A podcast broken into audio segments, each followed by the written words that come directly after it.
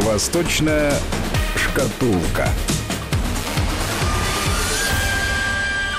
И да, я думаю, что постоянная аудитория нашей радиостанции уже привыкла, что по четвергам теперь в 21.06-08 выходит в эфир «Восточная шкатулка». И здесь в студии Алексей Маслов, руководитель школы востоковедения научно-исследовательского университета Высшей школы экономики. Алексей Александрович, здравствуйте. Здравствуйте.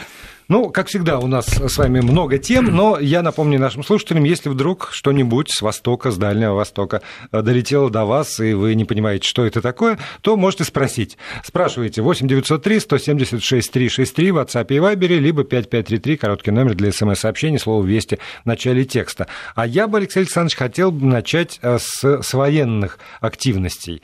Тем более, что э, вот на днях начинаются невероятные по масштабу учения «Восток-2018», 300 тысяч э, вовлечено в это дело личного состава, несколько э, округов, центральный mm-hmm. и восточный округ, 4 полигона ВВС, войск ПВО, 5 общевойсковых полигонов, акватории, вот что любопытно, японского, Барингова, э, Берингова, извините, Охотского морей, и помимо наших вооруженных сил в них принимают участие довольно значительные подразделения китайской и монгольской армии. И э, тут, наверное, вот в каком аспекте хотелось бы ваш комментарий, потому что НАТО э, сказал, что как же так, это же mm-hmm. против, нас. Естественно, наш генштаб сказал, что что, это вообще не против вас. Вот. И э, действительно вот такая ориентированность на, в общем, север и на восток, потому что это Северный Ледовитый и Тихий океан в основном, вот как, как морские пограничные территории задействованы. Э, причем здесь Китай? Ну, да, во-первых, на, показ на... того, что мы, мы можем. Мы можем мы вместе. можем вместе с вместе, Мы можем вместе, да. А, потому что, во-первых, я напомню, что это не первое учение, это, если не ошибаюсь, уже пятое учение совместное. Но, но не, не такие масштабные Нет. Это, просто, конечно, да. такие масштабы первые, действительно, это первые и э, российские учения после там, великих там, брежневских еще учений, э, которые описаны сейчас во всех учебниках, конечно, это гигантские учения. Почему, откуда взялась, на мой взгляд, еще цифра 300 тысяч, почему догнали именно до 300? Дело в том, что совсем недавно США и э, Южная Корея, намечая учения, которые явным образом были нацелены на сдерживание Южной, э, Северной Кореи, которые потом были так немножко оккупированы, проведены, э, проведены в уменьшенном виде, вот там как раз тоже было эти 300 тысяч. А. Да по крайней мере, крутилась цифра, что именно столько хотят, 200-300 тысяч, потом цифра сдулась. Мы показали, что мы не только хотим, мы и можем. Почему? Э, что вообще, на мой взгляд, что важно вот в таких совместных учениях? Ну, не только участие Монголии, которая, конечно, впервые э, с Китаем и с Россией вот так участвует. Э, во-первых, что такое Монголия? Это вот тоже фактор не надо игнорировать. Это так называемая внутренняя Азия. Это огромный регион, который находится в абсолютно стратегическом месте, стратегическом, где идут вокруг Монголии, кстати, в обход ее, и через нее идут массы перевозок. И Монголия, конечно, крупнейшее передачное звено, не только между Китаем и Россией, она занимает стратегически важное место вот в Центральной и, ну, мы сейчас говорим, во внутренней Азии.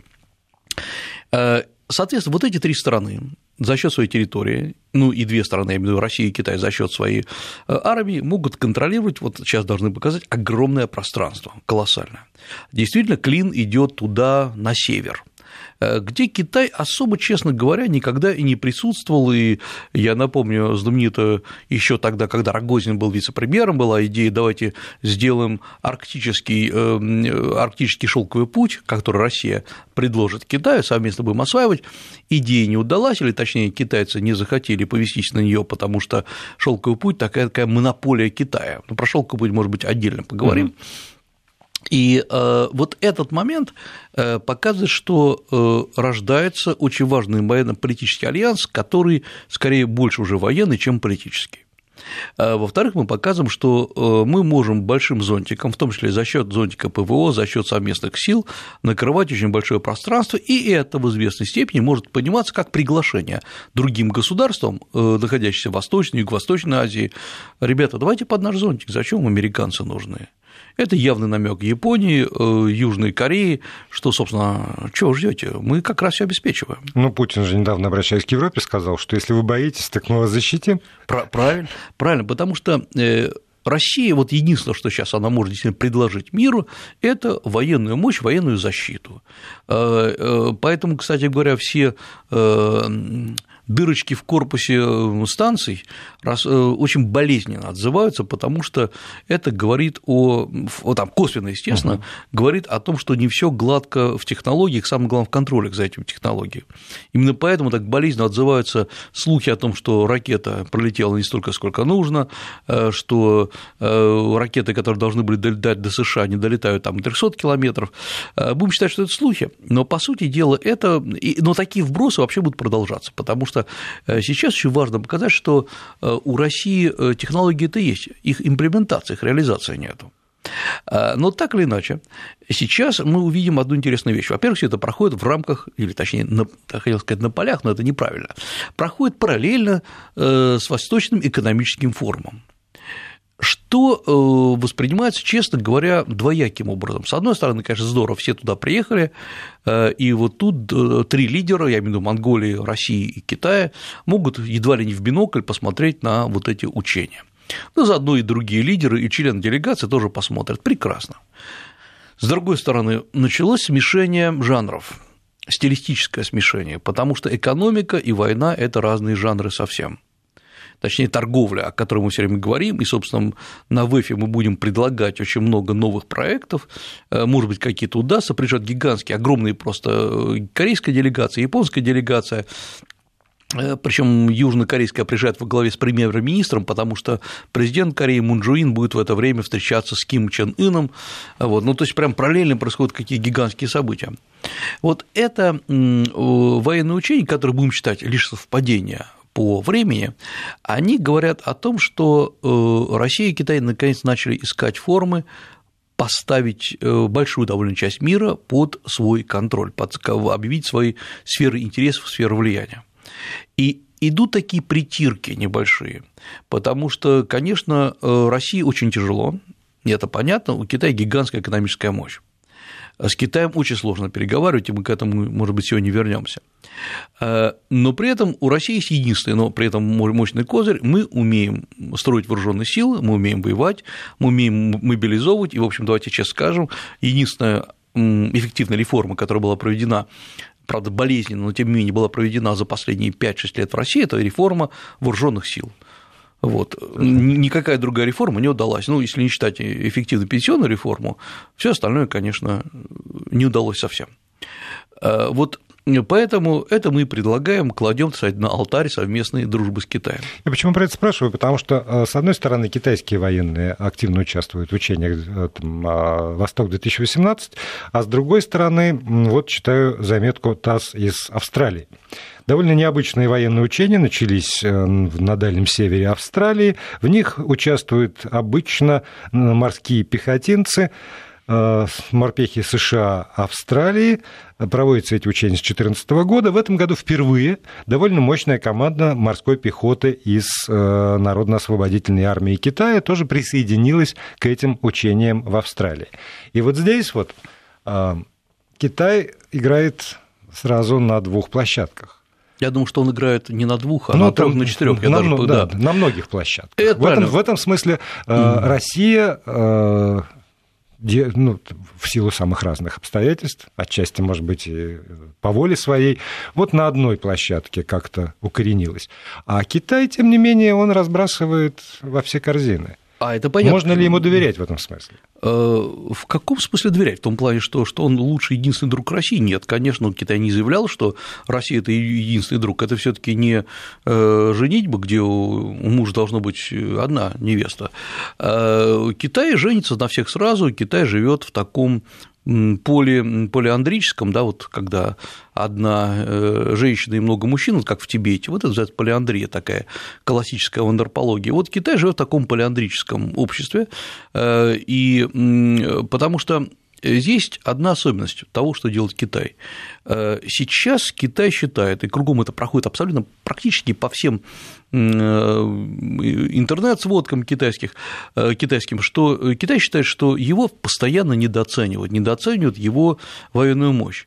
Он ко всем, мы уже об этом говорили, со всей душой, он пытается инвестировать, но оказывается, что США нанесло, на мой взгляд, очень точный, очень выверенный удар по китайской экономике. И сейчас Китай хочет заявить, нет, ребята, мы не только экономика сильная, экономика может пойти в плюс, минус – это нормальная ситуация, у нас еще и военные союзы.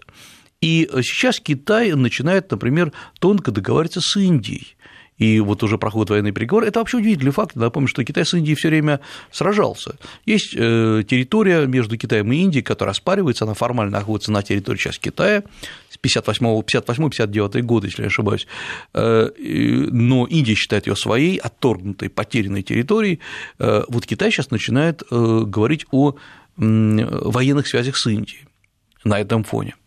Потому что следующий шаг логический – это усиление присутствия, военного присутствия Китая э, во всех странах мира – то есть не только вот это вот экономическое, о чем мы говорили довольно много, но еще плюсом к этому пойдет. Конечно, военное, военное. пойдут размещение военных баз, пока я напомню, сейчас только одна военная база у Китая за рубежами, рубежами Китая в Джибути, но, судя по всему, именно Ближний Восток станет э, основой всего этого дела, я имею в виду первое размещение военных баз. Китай при этом не хочет быть частью какой-то другой концепции. Ну, например, почему Китай так грамотно ушел от сирийского вопроса, когда сколько раз и предлагали, и постоянно ходили слухи, что Китай вот-вот будет участвовать то в гуманитарной операции, то в военной операции. На самом деле формально Китай не участвует. И, э, потому что это, это не его игра, и она непонятно, чем закончится. Эм, для Китая, для, вообще для, для, для, всех участников, для всех участников да. да. А для Китая, кажется, понятно, чем закончится. Китай там не участвует. Будет ситуация хорошая, Китай туда придет. А вот Китай будет, скорее всего, размещать свои военные базы э, по Индийскому океану, ну, э, по Тихому океану. Э, Китай не случайно довольно сейчас активно арендует в эксклюзивным, эксклюзивным образом порты, порты по, э, вот по Индийскому океану, по э, вот всей траектории от Китая до Ближнего Востока. Э, они сейчас не, не заполнены, но, скорее всего, там будут когда-то стоять, стоять военно-морской флот Китая или подводные лодки Китая. Вот тогда это будет не просто другой Китай, это будет вообще другой расклад в мире. У Китая есть деньги на это. У Китая нет опыта опыт он приобретает в таких совместных учениях. Э, такие гигантские учения, как сейчас проводятся «Восток-2018», для Китая это колоссальный опыт э, руководства, планирования учениями. Я не знаю, и никто не знает, собственно, насколько глубоко Китай допущен до э, планирования, но наверняка есть, точнее, уже известно, будут совместные экипажи, поэтому, конечно, он сейчас заимствует этот опыт, и вот когда мы говорим, что э, китайцы заимствуют все и воруют все, он точно так же ворует и военный опыт. Поэтому сразу возникает вопрос, России-то зачем это? России, там, к сожалению, это тоже нужно, потому что, э, представьте, как, были бы, как выглядели бы одиночные учения России в этом регионе но это было бы совсем нехорошо, и тогда бы сказали, что Россия едва ли не удар, предположим, там по Японии готовит. Или, или после... потому же Китая. И, да. А тут как раз все очень хорошо. Но интересно вот что. Я тут посмотрел реакцию японской и корейской, южнокорейской прессы которая не всегда отражает официальную позицию, потому что официальная позиция, она такая вялая, ну, типа проводит учение, не проводит, потому что формально это против, эм, против э, эм, актов агрессии и там, внутреннего терроризма, то есть потенциальный противник не называется. США формально не звучат. Но если посмотрим, интересно, э, на прессу, которая отражает мнение вот такой среднестатистической бизнес-элиты этих стран, то есть те, это потенциальные инвесторы, мы видим, что они э, говорят, ребята, ну зачем же так? Вот мы сейчас посылаем делегации, мы, э, у нас приезжает, ну, например, на ВЭФ приезжает э, масса японских крупнейших фирм, и Mitsubishi, и Mazda, кстати говоря, моторы Mazda сейчас заключен договор будут выпускаться во Владивостоке, в, на территориях опережающего развития. Японцы очень активно пошли в Россию, пускай это не гигантские вложения, но они пошли. Точно так же, как, например, с южными корейцами у нас планы по производству э, южнокорейского оборудования медицинского на Дальнем Востоке. Это корейские инвестиции, это корейское, собственно, оборудование, технология. То есть, в общем, все не так уж и плохо вот в этом плане. И тут на тебе вот это, эти военные учения. То есть, вероятно, все таки было сделано принципиальное такое решение, что э, война важнее, чем, э, э, чем, чем торговля. Вот это как раз э, показывает э, то направление, где Россия и Китай наиболее успешно все развивают. Да, но при этом, как, как, как выясняется, еще и конкурируют на этом поле, потому что вот два сообщения тоже были, были последние дни, едва ли не сегодняшние, из э, Бишкека и из Душанбе, угу. потому что председатель Центрального военного совета Китая Сюй Целян посетил две эти страны, по меньшей мере две, и, например, в Киргизии он подписал контракт на поставку вооружений из Китая в эту страну. А в, э, в Таджикистане, ну, про контракт не сообщается, но сообщается, во всяком случае, о приоритете взаимодействия в военно-технической сфере и, более того, о обеспечении безопасности на границе с Афганистаном под угу. китайским контролем. Не под российским контролем, как было еще совсем недавно. А, и не, не российские вооружения, а на секундочку Киргизия э, и Таджикистан это члены ОДКБ. Да. И это традиционная, ну вот я воспользуюсь тут терминологией, которую применяют скорее в Русской Православной Церкви, каноническая территория и по, по военным связям, и по стандартам вооружений, и по, а, в конце концов, торговле оружием. Понятно, что нет за живые деньги, это кредиты этим странам, на которые закупается вооружение, но и Китай действует по той же самой схеме, предоставляя кредиты Киргизии для того, чтобы она закупила китайское вооружение. А э, продолжая как бы православную э, терминологию, э, каноническую территорию надо окормлять. Это значит, что ей надо выделять деньги, контракты, потому что э, много раз мы об этом говорили, еще раз придется вернуться. Целый ряд э, стран Центральной Азии – это страны, которые всегда живут под колпаком, под зонтиком чьих-то инвестиций и кредитов. Причем это не вчера произошло, не надо нынешние элиты в этом обвинять. Если вы отмотаете назад в историю и посмотрите, что эти страны всегда находились под контролем либо Китайской империи, либо Русской империи, они во многом были политически, не самостоятельны. Хотя э, их территория, они, они обладали всеми признаками государственности, но так или иначе жили зажатые между гигантскими империями. И вот эта психология, она приводит к поразительному э, феномену того, что страны готовы идти за теми, кто, кто больше платит. Китай в течение вот последнего десятилетия столько закачал в Кыргызстан, в Таджикистан, э, сегодня, по сути, полностью обрабатывает собой вот Узбекистан. С Казахстаном сложнее, потому что развитая страна, блестящий уровень образования. Это ну, друг... и позиция самого Назарбаева. Да, конечно, очень, очень грамотно, очень взвешенно. Да. да. И, может быть, сегодня еще успеем поговорим о том вообще, что такое шелковый путь, вообще по-настоящему, я имею в виду исторический. Э, но вот мы должны понимать, что когда мы говорим об, об этом регионе, этот регион китайцами, не Россией, а именно китайцами рассматривается как свой канонический регион. Да, он был утрачен, он был отторгнут, потому что Китай был слабый в XIX веке, э, потому что туда пришла Россия, она предложила образование, э, она создала новое абсолютно э, региональное отделение. Я напомню, Таджикистан, Узбекистан был разделен, в общем, не очень справедливо, на мой взгляд, ну, точнее, на взгляд местных историков, но, тем не менее, Советский Союз, Россия, а потом Советский Союз владел регионом. Потом пришел Китай и начал действовать так, как он действовал всегда до XIX века. Начал закачивать деньги, готовить кадры, готовить административные кадры. Не секрет, что очень многие э, местные, я имею в виду люди из Центральной Азии, э, в том числе администрация, переобучалась в Китае, им рассказывали, как надо управлять. Это абсолютно стандартная политическая культура Китая, которая э, очень эффективна. И Китай в этом плане молодец. И, а мы забыли об этом.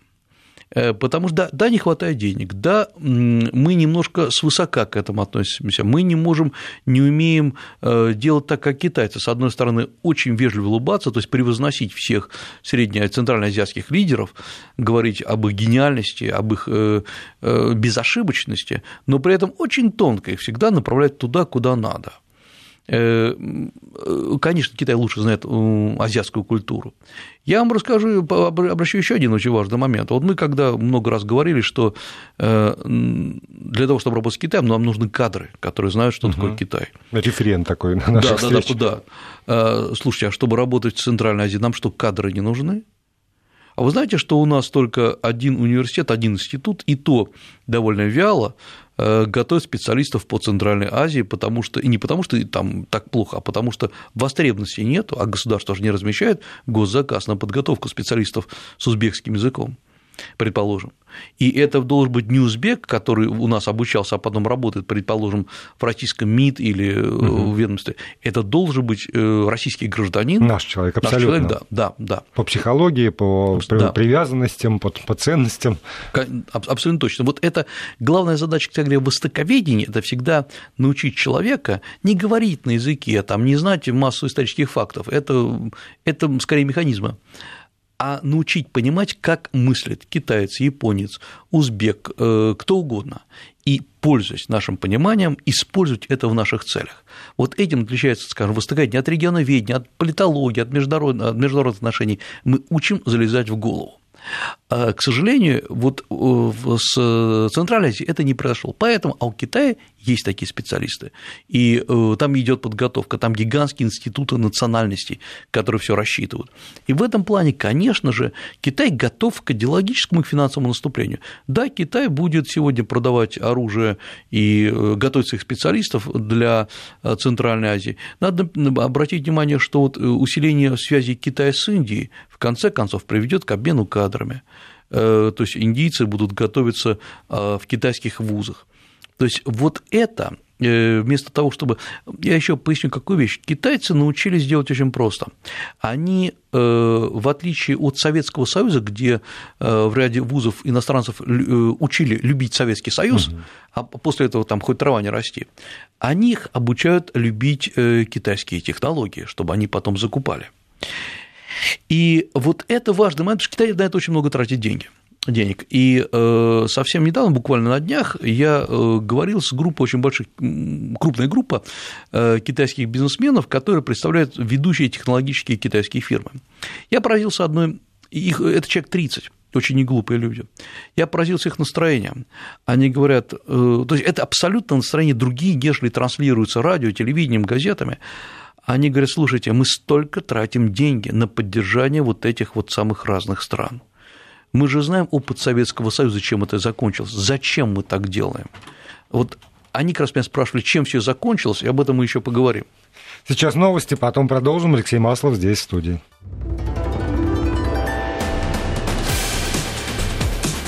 Восточная шкатулка.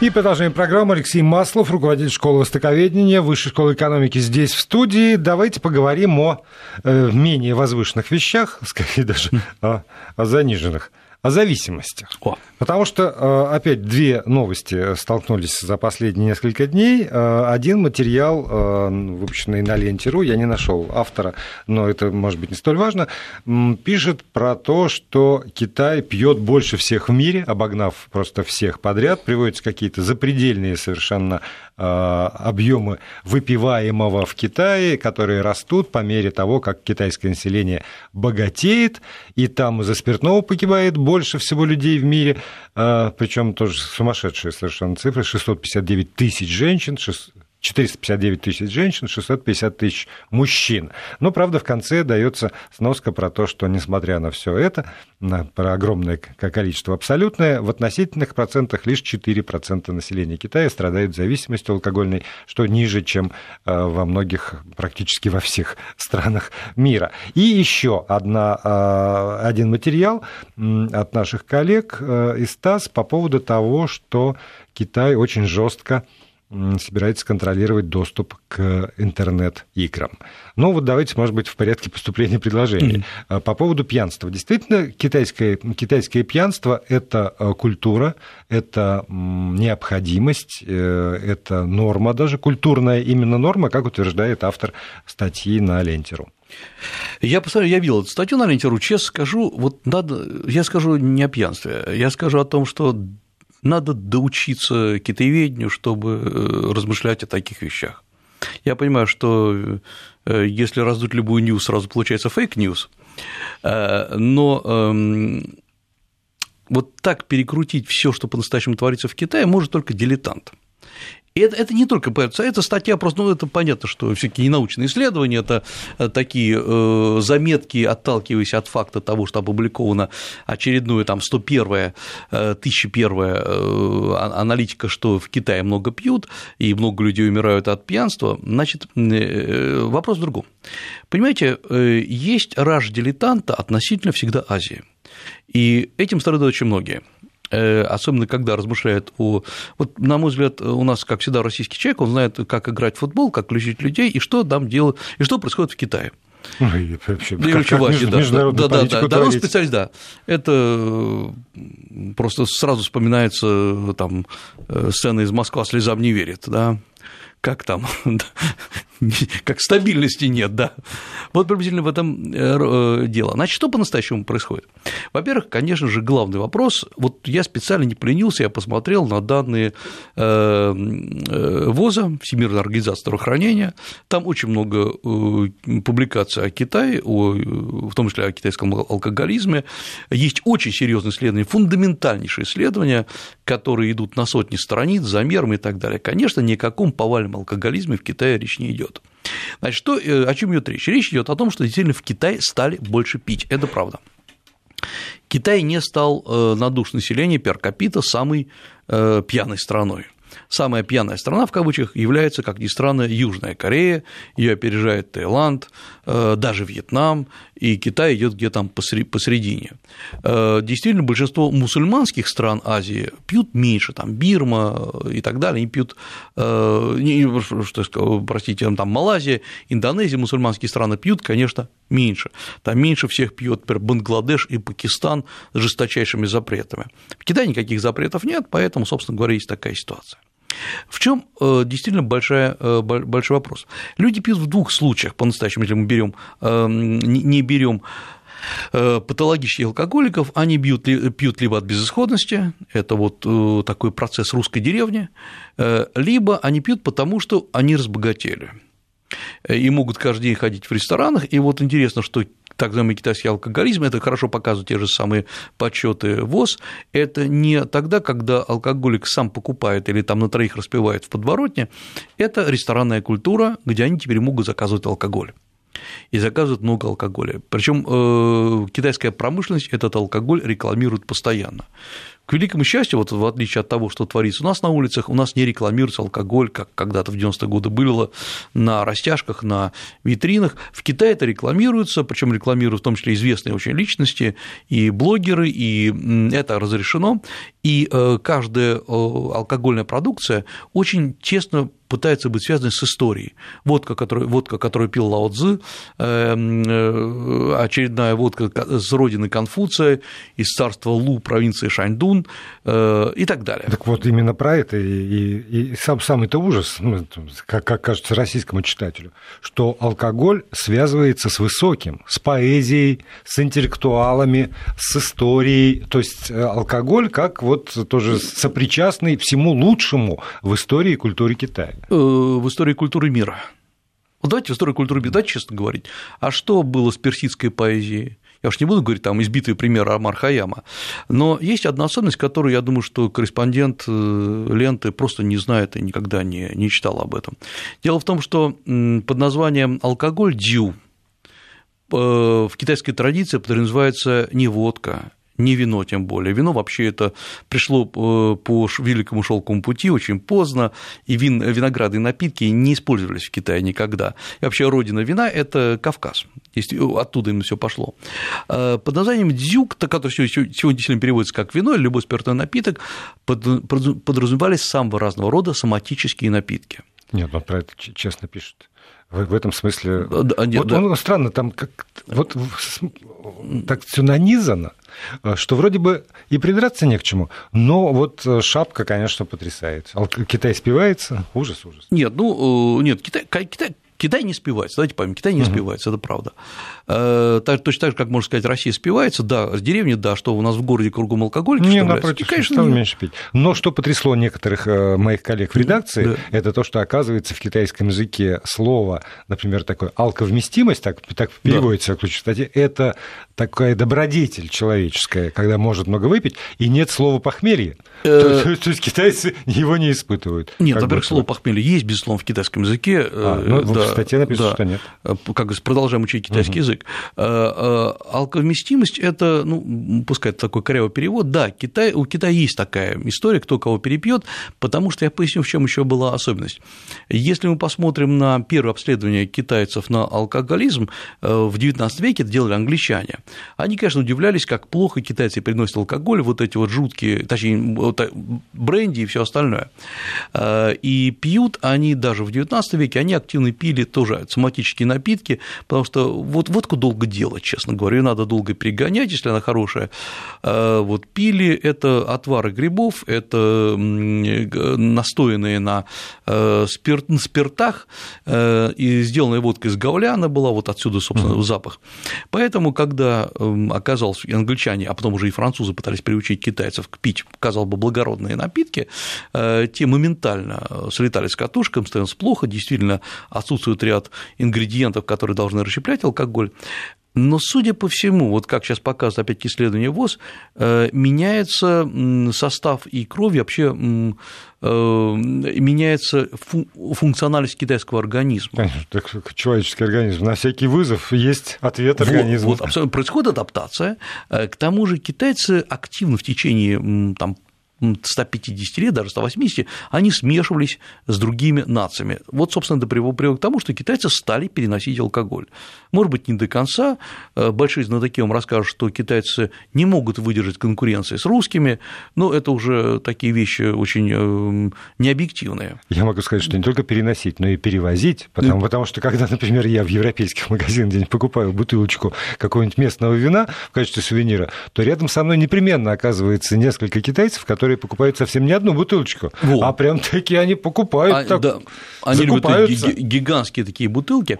Но есть одна особенность, которая, э, вы знаете, э, вот по цифрам, еще раз говорю, Китай не спивается. Он стал больше потреблять вина, э, алкоголя в целом, это правда.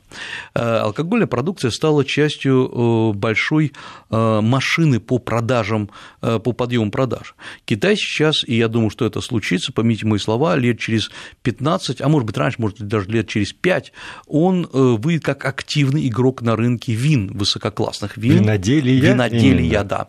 Потому что в Китае уже есть вина шато, ну, в смысле, якобы замковые. Китайцы строят такие потешные замки, вокруг них делают виноградники, э, и знатоки говорят, что да, вполне все хорошо, марки не раскручены, это да.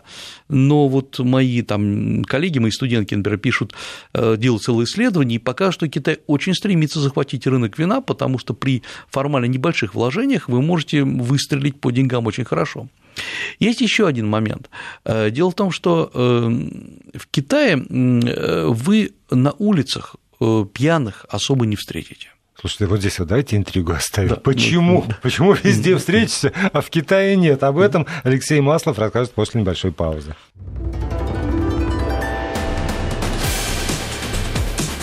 Восточная шкатулка. И чуть меньше еще 9 минут у нас с вами остается до финала в этом выпуске «Восточной шкатулки». Алексей Маслов, руководитель школы востоковедения научно-исследовательского университета Высшей школы экономики. Здесь у нас в студии все таки вот от, от, ответьте на вопрос, почему же не валяются-то?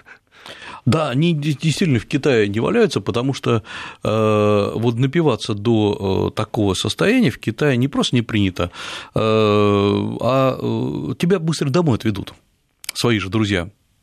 А, то есть Потому что вообще обществ... люди... общественность да, не да, бросит? Нет, людей спившихся, вот те, которые просто, вот, как, к сожалению, мне тоже приходится видеть по деревням, по российским, э, такого нету, конечно.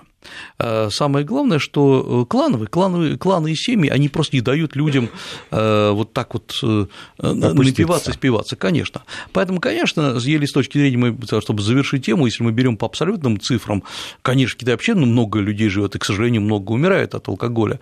Но если мы берем пер капита, как всегда, на человека, это не та проблема, которая больше всего должна волновать Китай. Мне кажется, вообще тема алкоголизма, которая вот так сейчас поднялась по российской, в Китае, Э, поднялась в российской прессе, это скорее некая болезненная рефлексия э, того, что у нас происходит с криком «вот, а кто-то еще больше пьет. Да, лучше смотрите, как Китай экономику выстраивает.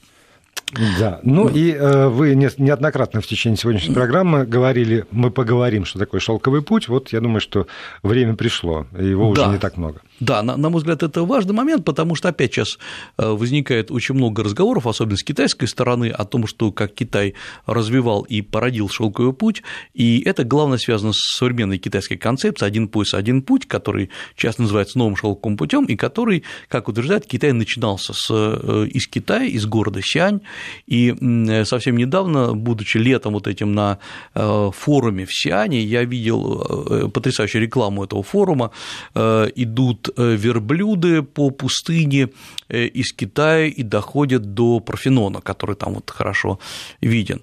То есть э, у всех сегодня китайцев, и у многих, кстати говоря, россиян в голове живет такая идея, что этот шелковый путь действительно шел из Китая по прямому, или точнее несколько путей, который доходил до Греции, и, в общем, есть формально даже этому подтверждение, наверное, знают, что Греция, что Китай по-гречески называется «серес», что обозначает «страна шелка.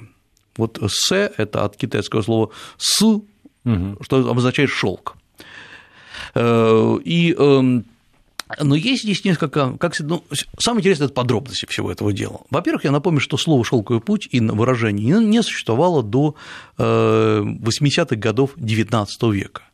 Слово, э, выражение, выражение появилось довольно поздно, и оно было изобретено немецкими учеными.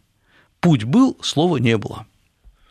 Что-то мне это напоминает. Э, вот, вот, вот. Значит, э, значит, э, проблема заключалась в том, что когда группа немецких ученых, а это, собственно говоря, был как раз появился большой интерес к, к изучению Китая, к изучению торговли, кто какую роль играл, готовя Э, изучение групп, э, материала по изучению торговли Китая с Грецией, причем только на одном периоде, это третий век нашей эры, группа немецких ученых, это был 1877 год, э, называет вот систему торговли шелковый путь. Причем речь шла не вообще о каком-то пути, а именно о третьем веке, а именно от Китая, то, что из Китая шелк везли в Грецию. А потом это э, было, подготовили, если не ошибаюсь, это был Гейдельбергский университет, он Берлинский университет, были серии лекций, потому что вообще тогда ученые э, европейские начинали изучать э, Китай как торговую империю, не просто как империю конфуцианцев, и вдруг казалось, что Китай очень много торговал. И, и это было, ну, для, в то время, для этого времени было открытие, и поэтому шелковый путь стал связываться с Китаем. Потом оказалось, что, во-первых, шелкового пути как единого пути не существовало. Потом оказалось, что в реальности далеко не только Китай его использовал. Да, часть товаров везли, везлась из Китая, но часть э, товаров везлась прямо из оазисов Центральной Азии, например, ряд э, фарфоровых и фаянсовых изделий, везлась дальше на Запад. Китай просто никак в этом деле не участвовал. Э, многие товары Китай сам довозил только до Центральной Азии и там закупал или продавал и возвращался обратно. В принципе, вот эта система путей, которую мы сегодня называем шелковый путь, или правильно говорить шелковые пути, во-первых, а, не была связана только с шелком, и б, это была, э, наверное, первая система торговой глобализации. То есть это такие отрезки, на которых там купцы приезжали, приходили, продавали, возвращались, следующие, которые да. все это скупили, везли дальше, там продавали, возвращались. Ну, то есть какие-то монопольные отрезки там, за, за отдельными регионами были закреплены. Да, абсолютно правильно. И более того, за отдельными группами людей. Например, конечно, сами все китайцы ничего не продавали, они производили. А, продавали э, арабы, продавали персы, поэтому главный язык, на котором говорили на шелковом пути, был, конечно, не китайский, это был фарси, то есть персидский язык, это был лингва франка, и еще это связано с тем, что, э, напомню, было уже к тому времени возникают и академии, которые говорили на персидском языке, это астрономические и лечебные, учебные академии. И самое главное, центром, судя, судя по всему, центром пересечения был мер, ну, то есть современный Таджикистан, а ни в коем случае не Китай. Э, во-вторых, очень важно, что он, этот путь не существовал бесконечно. Он э, закончился в XV веке, то есть когда э, приходит Османская империя, и когда она рушит старые торговые пути. И в этом плане османы прекратили существование шелкового пути. То есть шелковый путь был не, не вечен, он был с третьего века, со второго-третьего веков до XV века. Был еще и морской шелковый путь, Э, и китайцы, как мы знаем, за моря плавали очень плохо. И когда сегодня китайцы претендуют на то, что вот морской шелковый путь, вот, собственно, один пояс, один путь морской сухопутный, это довольно забавно, потому что мореплавателями за, за одним, наверное, исключением, вот до 15 века китайцы плавали за моря, потом, э, причем плавали не столько как торговцы, сколько как военные разведчики, э, но торговли особой по морю китайцы не производили, кроме как торговля по южным морям, это, грубо говоря, с севера на юг из Китая в Индонезию. Ну, там по островам. Да, именно. Э, Причем интересно, что вот первая, это сильно первая глобализация, она отличалась одной очень важной вещью. Она была трансгранична, государства ее не контролировали. Э, группы торговцев, да, э, были менялы, это в основном были еврейские торговцы, были арабы, как я сказал уже, персы, масса других этносов. Э, на этом деле возникли целые империи, там кушаны, другие, которые подпитывались за счет этого. Но, в принципе, страны – это вообще уникальная ситуация, отличающаяся целиком от сегодня современной экономической и международной ситуации. Страны не контролировали торговлю, и э, именно поэтому она процветала. Не было протекционизма. И не было тарифной войны, я напомню, да, да, да. И, собственно говоря, идея Китая сегодня, давайте вернемся к этому, что, конечно, уже невозможно, но шелковый путь породил еще одну вещь. Он породил впервые э, внепатентную передачу открытий. Собственно, как китайская бумага, она была в третьем веке создана, попадает сначала в Самарканд, Самарканд уже через, кстати говоря, мусульманских торговцев попадает э, в Андалузию, на юг Испании, распространяется по всему миру, э, никто же не патентовал ее. Точно так же и другие открытия, например, э, система окраски фарфора из Центральной Азии приходит в Китай, то есть танцы приходят в Китай, кстати говоря, арабские танцы, которые сегодня выдаются за китайские танцы. В общем, это был еще и обмен открытиями. Вот, собственно говоря, взлет был именно потому, что никто не вводил тарифов и никто не пытался вводить патентов. Вот оказалось, как, э, что нужно для взлета торговли, снять все барьеры. Я, я боюсь, что, несмотря на это, вряд ли прислушаются к этому и авторы идеи э, там, «один пояс, один путь», и уж тем более противники этой идеи, которые... Нет, это, очевидно, не, не произойдет, да и не надо сейчас повторять прошлое. К тому же э, сегодня страны настолько увлеклись торговыми войнами, что это просто тема для их жизни. Поэтому это вот шелковый путь остался в прошлом. Да, не успели мы сегодня довольно много из, из того, что я наметил, уж совсем не успели э, к, к вопросам слушателей, но в следующий четверг вновь в этой студии появится Алексей Александрович Маслов, руководитель школы востоковедения Высшей школы экономики, и мы продолжим. Спасибо. Восточная шкатулка.